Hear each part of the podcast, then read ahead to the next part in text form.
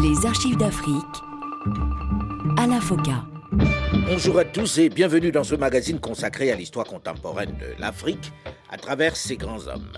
Nul n'a le droit d'effacer une page de l'histoire d'un peuple, car un peuple sans histoire est un monde sans âme.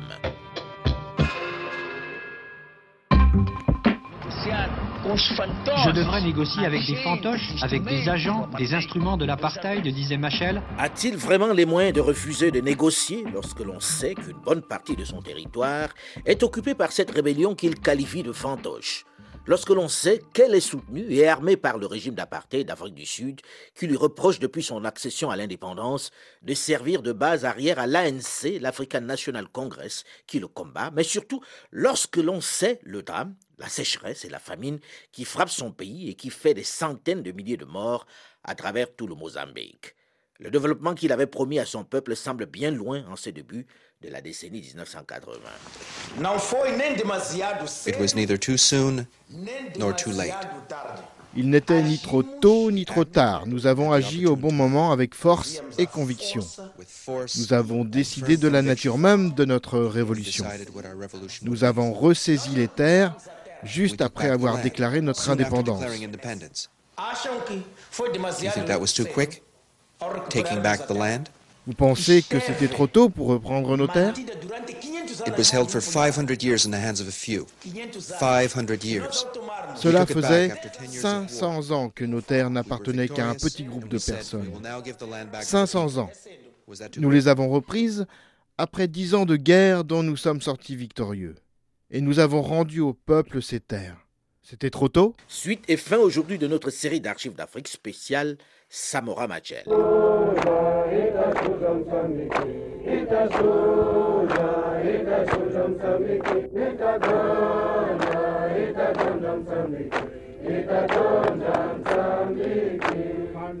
Après avoir obtenu de haute lutte l'indépendance du Mozambique, moins de deux ans après, Samora Machel, qui a donné asile à tous les nationalistes des grands mouvements de libération de la sous-région Afrique australe, notamment ceux du Zimbabwe et de l'ANC, est confronté dans son pays à plusieurs difficultés qui menacent son régime.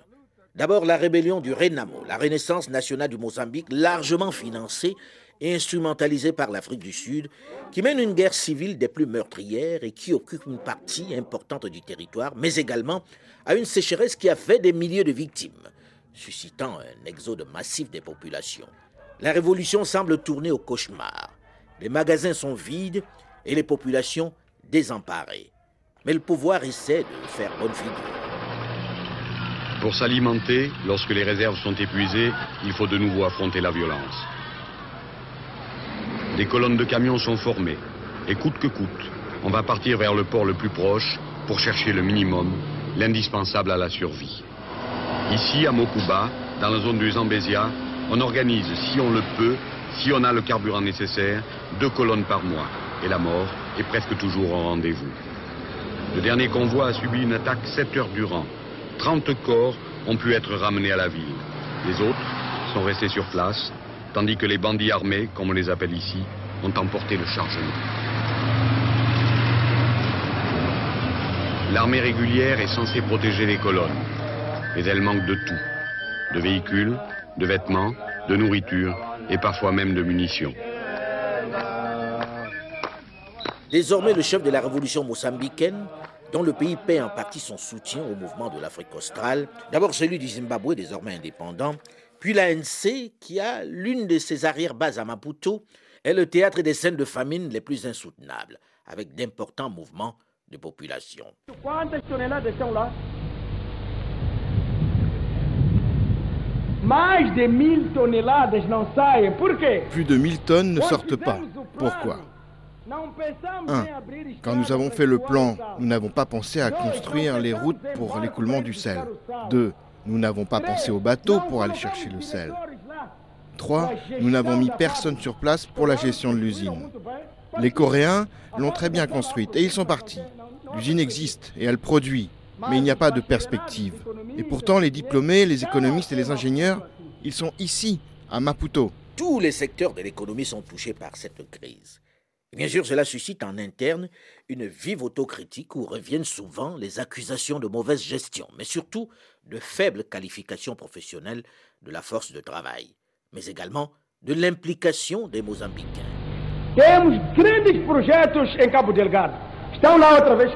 Nous avons de grands projets à Cap Delgado et les Coréens y sont présents encore une fois. Ils ont déjà cultivé 500 hectares en produisant du riz deux fois par an. Ils arrivent à cueillir 7 tonnes de riz par hectare. Et il n'y a pas de route pour écouler ce riz. Il n'y a pas de conducteur pour les machines. Il n'y a pas de cadre pour la direction. Les Coréens, un jour, vont partir. Mais si je dis, camarade, va à Cap Delgado diriger l'usine. Oh, mais euh, je suis de Maputo.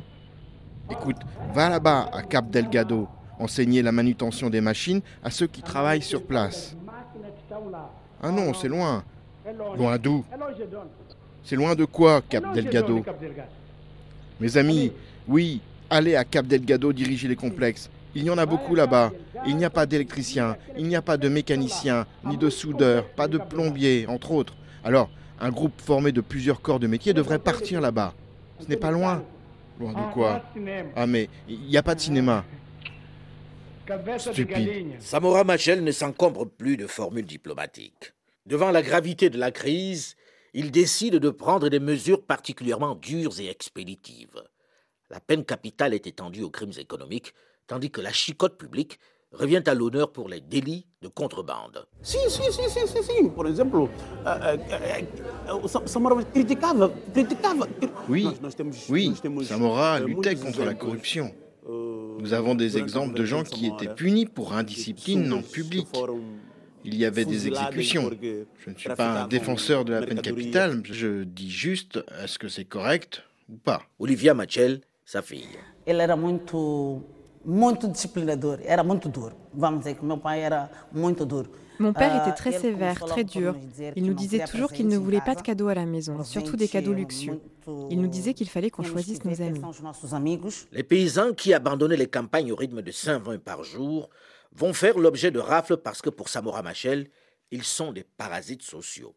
Pour lui, l'État a rempli son rôle en leur donnant l'occasion de se transformer en citoyens conscients et utiles.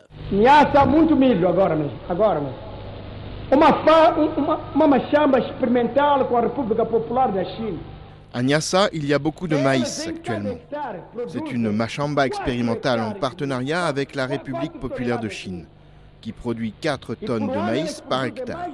Ils produisent 4000 tonnes de maïs par an qui ne sortent pas. Et nous ne savons pas quoi faire de ce maïs. Il reste sur place. Vous avez entendu, mes amis Nous n'avons toujours pas mis des Mozambicains là-bas pour apprendre avec les Chinois. Il n'y a personne.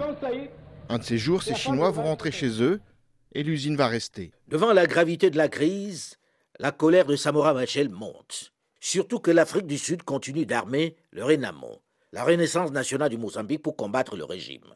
Ainsi, en mai 1983, Samora Machel place l'armée sous son contrôle direct et crée un ministère des Affaires économiques qu'il place également sous sa direction.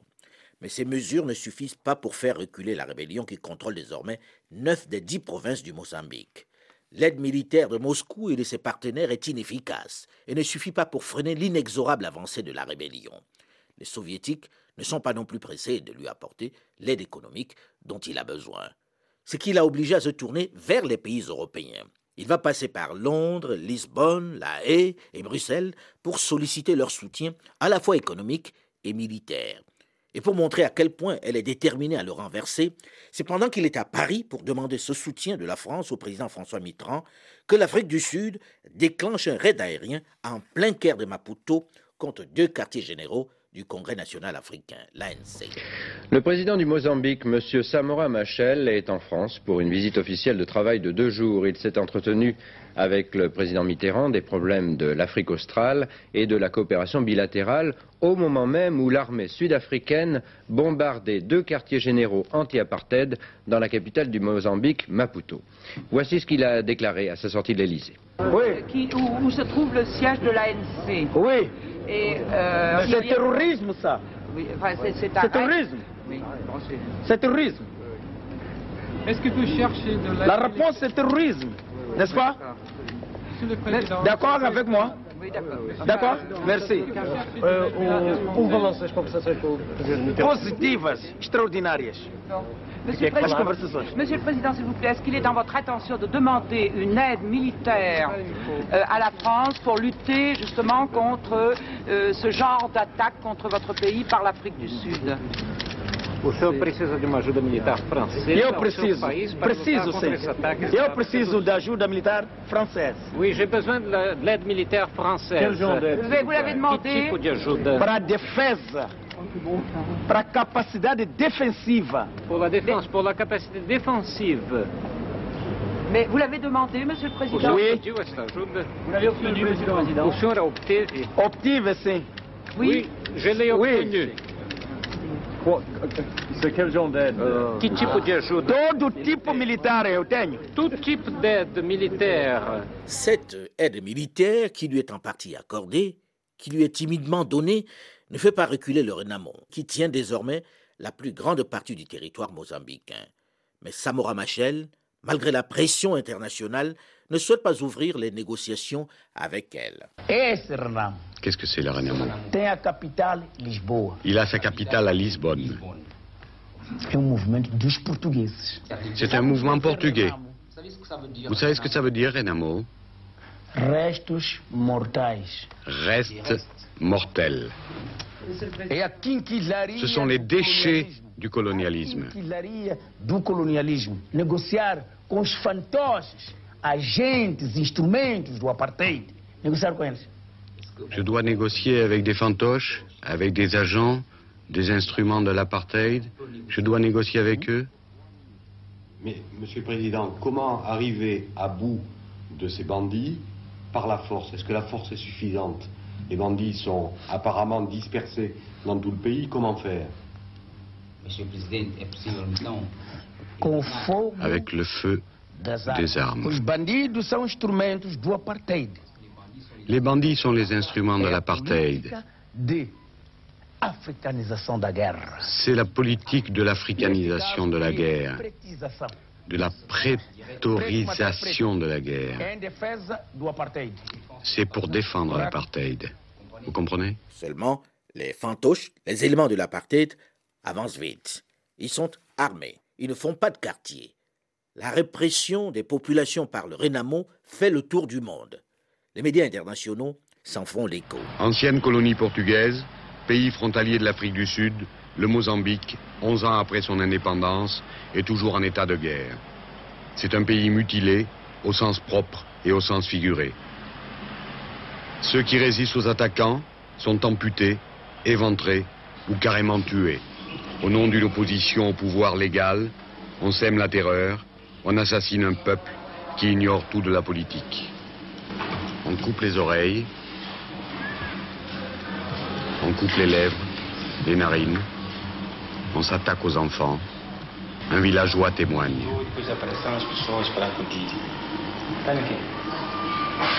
J'étais couché, je me suis levé, je suis sorti et je suis tombé.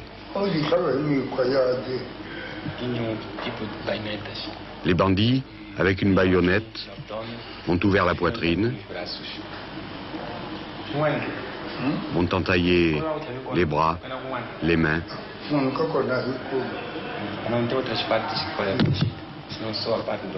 ils m'ont tapé sur la tête.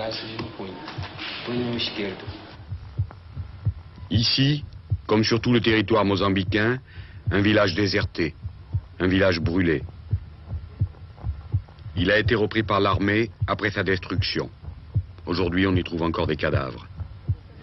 Sa population, une partie d'entre elles a été regroupée par les militaires à quelques kilomètres de là. Les autres ont été contraints de suivre la Renamo, qui grossit ainsi ses rangs. Ici, ces familles essaient de réapprendre à vivre, tandis qu'en contrepartie, le pouvoir dispense son idéologie.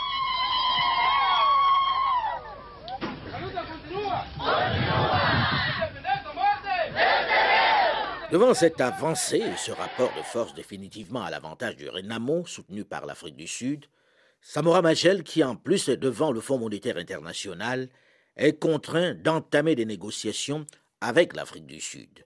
Il en va de la survie de son régime. Nous sommes en 1984. Poignée de main historique le 16 mars dernier. Samora Machel pour le Mozambique et Peter Botta pour l'Afrique du Sud signent l'accord de Comati, un pacte de non-agression. Ces résistants mozambicains étaient une partie de l'enjeu. En désaccord sur l'orientation marxiste de leur gouvernement, ils étaient équipés par Pretoria. Mais l'Afrique du Sud avait promis qu'elle suspendait son aide à la résistance si le Mozambique cessait d'héberger les militants de l'ANC, le mouvement anti-apartheid. En fait, avant l'accord de Comati, l'Afrique du Sud avait bien pris le soin d'envoyer aux insurgés des stocks d'armes. Et récemment encore, ce responsable de la résistance disait « Nous luttons pour notre libération. Notre stratégie maintenant est d'être prêts pour prendre le pouvoir avec l'accord de la population pour apporter la démocratie. » Les difficultés économiques ont donc contraint le président Samora Machel à signer un accord avec le diable sud-africain.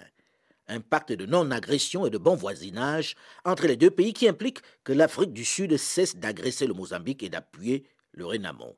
En contrepartie, le Mozambique s'engage à ne plus servir de sanctuaire à l'ANC, l'African National Congress. Seulement cet accord de Nkomati, comme on va le baptiser, signé avec le président Peter Botha, ne sera respecté sur le terrain ni par l'un ni par l'autre camp. Ceci malgré des relations sereines établies au niveau des ministères respectifs des deux pays. En réalité, si l'Afrique du Sud a accepté de signer ce pacte, c'est d'abord pour soigner son image sur le plan international. Samora Machel, lui, a cédé par question de survie du pays. À l'intérieur du parti, le Frélimo, le Front de libération du Mozambique, la pilule est difficile à avaler. Il a dû user de son autorité de vétéran de la guerre de libération pour imposer cette décision. Il faut dire que dans le pays, on a mené une grande campagne pour expliquer les raisons de ce changement de cap. On s'est bien sûr abstenu d'évoquer la contrepartie, c'est-à-dire le désengagement vis-à-vis de l'ANC et l'extension des accords économiques avec Pretoria. Les éléments de l'African National Congress sont donc priés de trouver un autre point de chute. Mais ils ne vont pas avoir euh, beaucoup de mal dans ces années-là à se réinstaller, puisque le Zimbabwe les accueille à bras ouverts. Un arrangement secret entre Machel et Robert Mugabe. Ainsi, le premier accord économique est signé entre Pretoria et Maputo. Un accord qui permet à une société privée sud-africaine de tourisme d'investir environ un million et demi de rand, soit presque 300 000 euros, dans le développement des structures hôtelières du Mozambique. Va également suivre la régularisation de la main-d'œuvre mozambicaine en Afrique du Sud, environ 200 000 travailleurs, ce qui va assurer quelques rentrées de devises au pays. Quelques mesures vont également être adoptées pour l'amélioration et l'exploitation du barrage de Cabo Rabassa, qui assure 10% des besoins en énergie de l'Afrique du Sud, Maputo s'approvisionnant dans le Transvaal. Les Sud-Africains se réinstallent au Mozambique pour faire des affaires, comme en témoigne l'un d'entre eux qui vit dans un îlot de prospérité dans cet océan de misère qu'est Maputo dans cette première moitié de la décennie 80. En tant que Sud-Africain, c'est facile de travailler avec les Mozambicains? Oui, c'est très facile, ils sont très travailleurs. Avant l'indépendance, vous n'étiez pas ici Non. Nous sommes ici depuis 1984, 85, 86.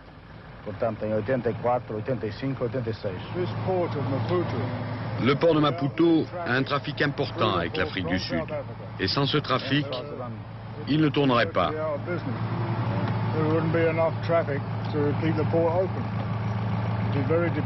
Il est très dépendant du marché sud-africain. Après la signature du pacte de Nkomati, le Renamo, la Renaissance nationale de Mozambique, va intensifier ses activités, ses attaques. Il récupère même certaines provinces jusqu'ici épargnées. Il frappe conformément à sa stratégie de terreur et de subversion de la population.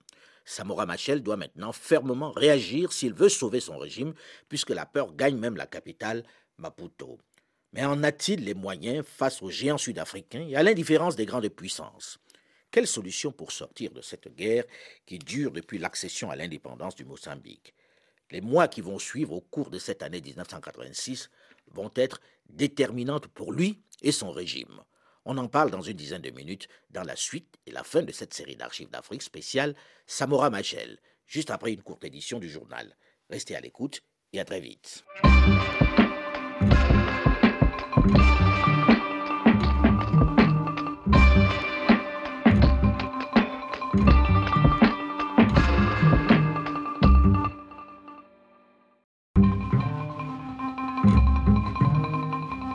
Les archives d'Afrique à la Foca. Bonjour et bienvenue à tous ceux qui nous rejoignent seulement maintenant dans la seconde partie de ce magazine consacré à l'histoire contemporaine de l'Afrique à travers ses grands hommes. Nul n'a le droit d'effacer une page de l'histoire d'un peuple, car un peuple sans histoire est un monde sans âme. Pour s'alimenter, lorsque les réserves sont épuisées, il faut de nouveau affronter la violence. Des colonnes de camions sont formées, et coûte que coûte, on va partir vers le port le plus proche pour chercher le minimum, l'indispensable à la survie. Ici, à Mokuba, dans la zone du Zambésia, on organise, si on le peut, si on a le carburant nécessaire, deux colonnes par mois. Et la mort est presque toujours au rendez-vous. En cette année 1985, le Mozambique est au plus mal. Les accords de Nkomati, signés quelques mois plus tard, n'ont pas ramené la paix. Le développement promis au moment de l'indépendance dix ans plus tôt semble bien loin au regard de cette famine qui frappe le pays. Au regard aussi de l'insécurité qui désormais touche aussi la capitale Maputo. La guerre civile et son cortège de mutilations ont quasiment vidé le pays de sa population.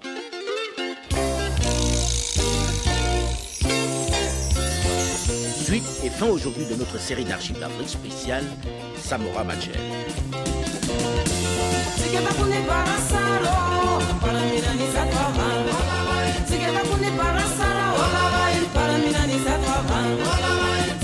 Dix ans après l'indépendance, Samora Machel est obligé de constater que la révolution populaire promise s'est rompue le cou. C'est un peu l'impasse. Surtout que neuf des dix provinces que compte le pays sont désormais aux mains du Renamo, la Renaissance nationale du Mozambique qui réclame son départ. Le chef de la rébellion du Renamo est même persuadé d'un imminent renversement de Samora Machel. Nous avons des contacts avec plusieurs dirigeants du gouvernement. Nous croyons qu'un coup d'État est en train de se préparer parce que les troupes gouvernementales sont extrêmement démoralisées. Elles ne veulent même plus défendre un régime impopulaire. La Renamo, la Renaissance nationale du Mozambique qui procède par la terreur et les mutilations dans les zones rurales, continue manifestement de bénéficier du soutien de l'Afrique du Sud. Evo Fernandez, le secrétaire général du Renamo, pousse désormais le gouvernement à s'asseoir directement autour de la table. Je pense que cette année, nous serons à Maputo et nous serons le, gouvernement du, du, Mozambique. Cette année, avant la fin de l'année Ah oui. Et si demain, euh, le gouvernement de Maputo vous offrait de partager le pouvoir avec lui, quelle serait votre position? Il n'y a pas aucune autre possibilité pour le gouvernement pour euh, faire une paix honorable que de, de, nous inviter à partager le, le, le gouvernement de, du Mozambique. Mais sous quelles conditions participeriez-vous à ce gouvernement? Élections généraux, démocratie politique. Et sur le plan économique? Nous, nous, voulons des, euh, entreprises euh, au Mozambique. Nous, nous avons fait l'expérience pendant ces dernières dix années sur la voie socialiste et le pays est plus faible, plus pauvre que pendant la période coloniale. Désormais, on négocie pour mettre fin à cette guerre particulièrement meurtrière. Ce n'est pas le prix Lénine de la paix 1977 qui lui a été attribué ou encore le pacte de Nkomati signé avec l'Afrique du Sud qui va apporter la trêve dont il a besoin. Il faut entamer de véritables négociations. Il va s'appuyer sur des homologues. Il donne donc rendez-vous au président zambien Kenneth Kaunda, l'Angolais Edouard dos Santos et au Zaïrois Mobutu Sese Seko Kuku Bwendu Wazabanga. Mobutu y est associé parce que Samora Machel le soupçonne, de même que le Malawi, de financer le Renamo. Ils doivent se retrouver à Lusaka, la capitale zambienne, pour parler de tout cela. Dimanche 19 octobre 1986, aéroport de Mbala, en Zambie. Le président Samora Machel, qui vient de terminer sa rencontre avec les dirigeants de la ligne de front, et le président Mobutu, qui l'accuse de soutenir le Renamo, rejoint son avion pour repartir à Maputo, qu'il a quitté la veille. Les corps constitués sont là. Il les salue au pied de l'aéronef avant d'y prendre place. Den Moyane, journaliste pour le service anglais de Radio Mozambique, fait partie de la délégation. On the day before, I mean on the day we were supposed to leave a few hours before, had a, a meal with my wife and I was waiting for for the for the my my editor. Mes valises étaient faites, j'étais prêt à partir et déjeuner avec ma femme en attendant que mon rédacteur en chef passe me chercher pour me conduire à l'aéroport. C'est à ce moment-là qu'il m'a téléphoné pour me dire "Désolé, le président a changé d'avis, il veut quelqu'un d'autre dans l'avion, tu ne peux pas y aller." Ils ont préféré prendre un journaliste pour la télévision nationale. J'ai donc perdu ma place dans l'avion. So in that way I miss being Le Tupolev TU-134 dans lequel s'est installé le président Samora Machel une délégation de personnes décolle sans lui cet après-midi. Cap sur Maputo. Les conditions météorologiques sont bonnes. C'est donc un vol sans histoire qui commence pour l'équipage soviétique qui est aux commandes. Il est 21h lorsque l'équipage qui a amorcé la descente tourne vers la droite. D'un coup, il obéit aux données émises par la balise radio de la capitale mozambicaine. Ne voyant pas apparaître les lumières de la ville, croyant à une coupure d'électricité à Maputo, l'équipage demande des instructions à la tour de contrôle de l'aéroport. Mais elle ne l'aperçoit pas. Il ne semble pas proche de l'aéroport en fait. En réalité, l'aéronef se trouve encore à 50 km de cet aéroport, quelque part vers l'ouest. Pourtant, selon ses calculs, l'équipage pense être à côté de la zone d'approche. Malgré les avertissements sonores répétés des altimètres de bord, le pilote décide de baisser encore l'altitude de l'appareil. C'est le drame. Le Mozambique est en deuil. Le président Samora Machel a trouvé la mort cette nuit dans un accident d'avion à la frontière qui sépare l'Afrique du Sud du Swaziland et du Mozambique dans la région de Komatipour, une ville sud-africaine. Cet avion ramenait le président mozambicain du sommet de Kasababé sur le lac Tanganyika, au nord-est de la Zambie. À bord du biréacteur Tepolev se trouvaient 38 passagers, dont plusieurs membres du gouvernement mozambicain. On ne compte que 4 survivants, dont on ne connaît pas encore l'identité. Tout de suite, avec Jean-Karim Fall, les circonstances de ce terrible accident. Le Tupolev 134 décolle hier soir de Lusaka, la capitale zambienne, destination Maputo, via le Zimbabwe et l'Afrique du Sud. À son bord, le président mozambicain, donc Samora Machel, le ministre de la Défense, le général Chipandé, le ministre des Transports, Alcantara Santos, le vice-ministre des Affaires étrangères, José Carlos Lobo. Ils venaient, vous venez de le dire, tous d'assister à une réunion des pays de la ligne de front en Zambie. On ignore pour l'instant le lieu exact de la catastrophe. Le Tupolev s'est écrasé dans une région reculée de l'Afrique du Sud. Selon un photographe de l'agence Reuters, les opérations de secours se déroulent en ce moment même à partir de la ville sud-africaine de Nkomati-Port. Nkomati-Port, ville symbole, car cette localité abrita le 16 mars 19 1984, la réunion qui devait déboucher sur la signature du pacte de non-agression entre l'Afrique du Sud et le Mozambique. Partout en Afrique, c'est l'émotion. Samora Machel jouissait d'une très grande estime continentale, notamment dans les pays progressistes comme le Burkina Faso de Thomas Sankara ou encore le Bénin de Mathieu Kérékou. Le président Mobutu, pourtant montré du doigt comme l'un des soutiens du Renamo, la Renaissance nationale du Mozambique qui déstabilisait son régime, exprime également sa douleur.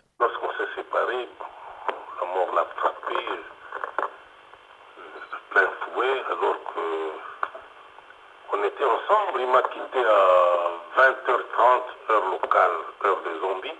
Et lorsqu'il a trouvé la mort, je crois que c'était à peine 7 heures lorsqu'on s'est quitté. Et les derniers mots, tout ce qu'il m'a dit, je crois qu'il y a toujours des signes avant-coureurs parce que euh, je suis sûr qu'il s'est passé là quelque chose. D'abord, il y a mon avion qui s'est enlisé.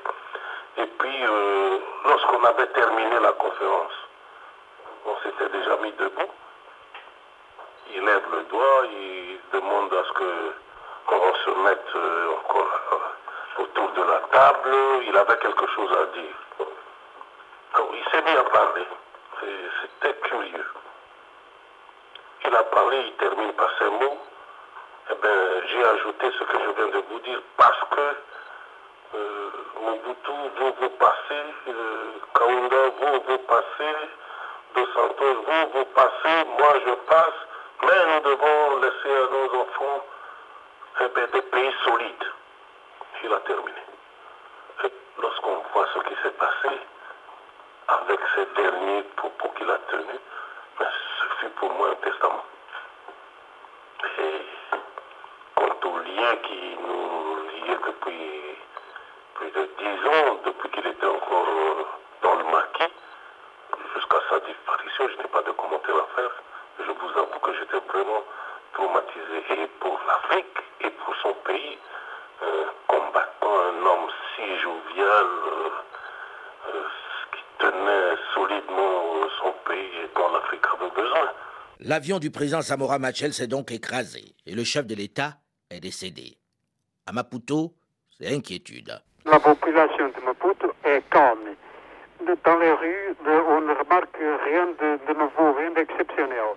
La vie de, de, avec beaucoup de calme, beaucoup de tranquillité. Ce matin, la radio a annoncé la chute de l'avion avec la, la comité présidentielle, qui a été jusqu'à Lusaka.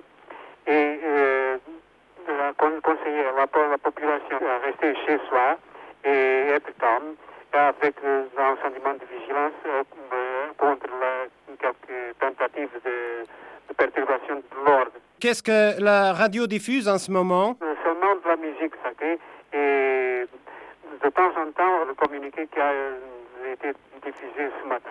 Et euh, comment envisage-t-on la succession du président Machel? Qu'est-ce qui va se passer dorénavant? À ce moment sont réunis les trois organes du pouvoir, à savoir le comité central du parti Frélimo, le, le, conseil de ministres et la commission permanente de l'Assemblée populaire, le Parlement. Si la ville est calme, les regards sont tous tournés vers Pretoria qui se dépêche de retrouver l'aéronef qui est tombé sur son territoire.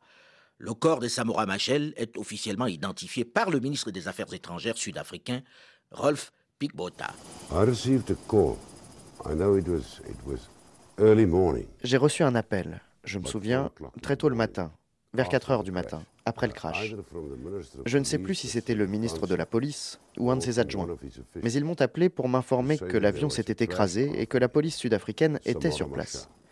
Il soupçonnait que l'une des victimes, une des personnes mortes dans le crash, soit le président Machel. J'ai alors transmis un message au gouvernement du Mozambique.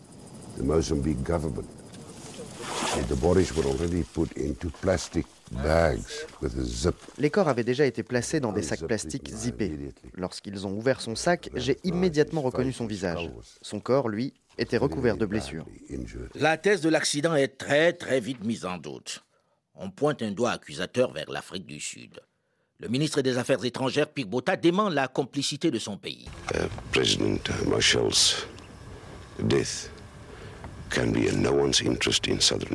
La mort du président Machel n'était dans l'intérêt de personne en Afrique du Sud. Machel était un grand leader africain, et quels qu'aient pu être nos différends, sa mort est un immense choc pour nous tous.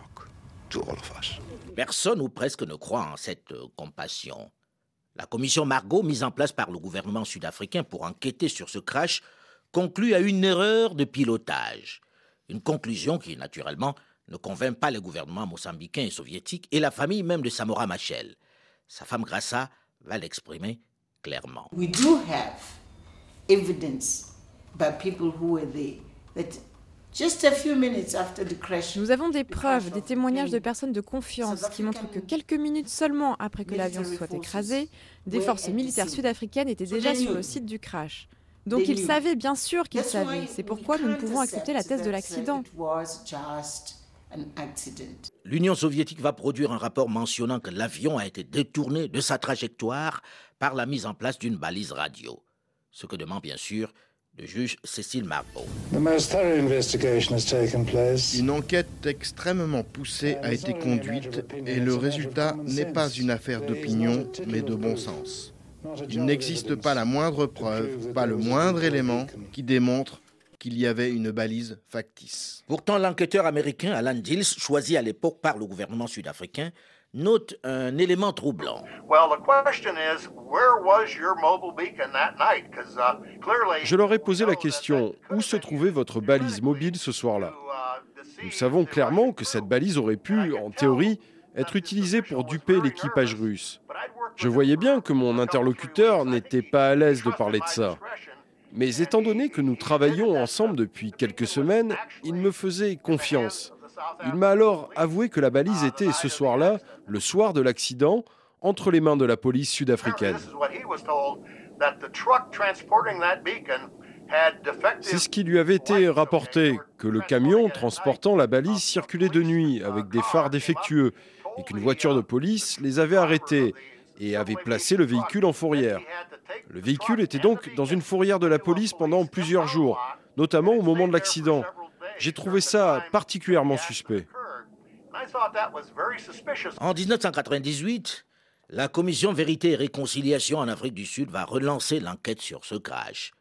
Elle va sortir quelques éléments. Dumisan Tsebeza était l'enquêteur en chef de cette commission. A guy called um, Marcus, Marcus, I think Marcus. Un homme du nom de Marcus, Jojo Marcus, il me semble. Un ancien agent des services secrets portugais. C'est lui qui nous a appris qu'ils avaient reçu un ordre de leur supérieur, Joe Fraster, un commandant de la CCB, les forces d'opération et d'enquête locales au Mozambique, ainsi que le général Djoubé de l'armée.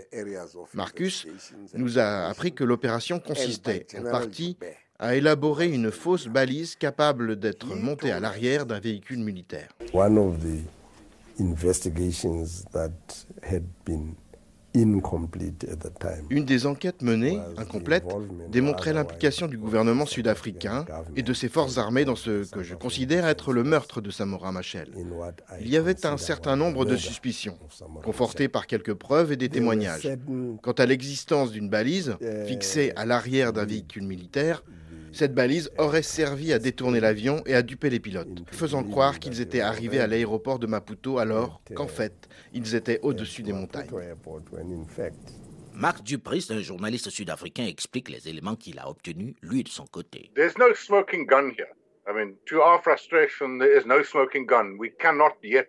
À notre grande frustration, il n'y a pas de preuves flagrantes, indiscutables.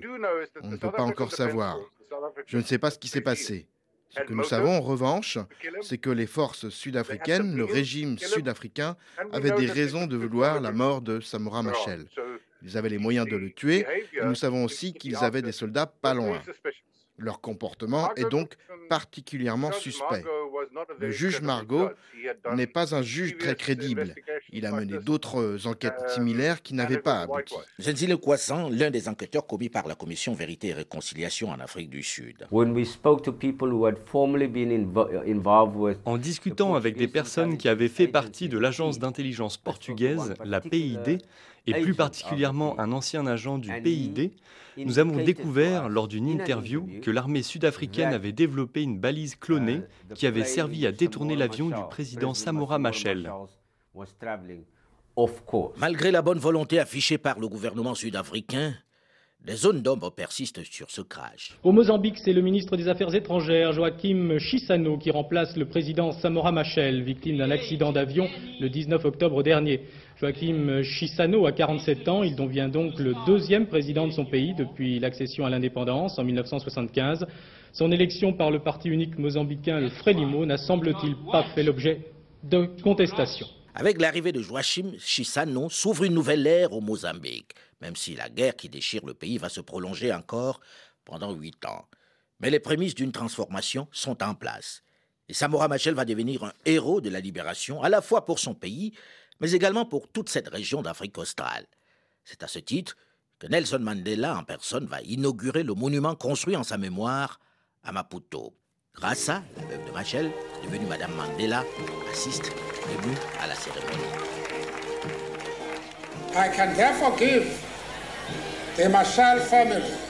Je comprends tout à fait la famille du président Machel ainsi que le président du Mozambique, qui demande une enquête sérieuse menée par une équipe impliquée.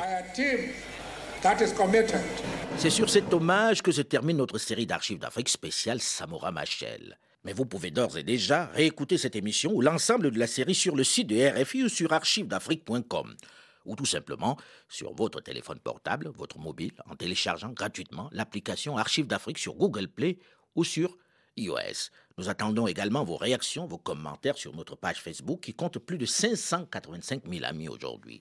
Olivier Raoul, Delphine Michaud et Alain Foucault, nous vous donnons quant à nous rendez-vous samedi prochain, même heure, même fréquence, pour aller à la découverte d'un autre personnage ayant marqué l'histoire contemporaine de l'Afrique. Dans un instant, une nouvelle édition du journal sur Radio France Internationale. À très vite.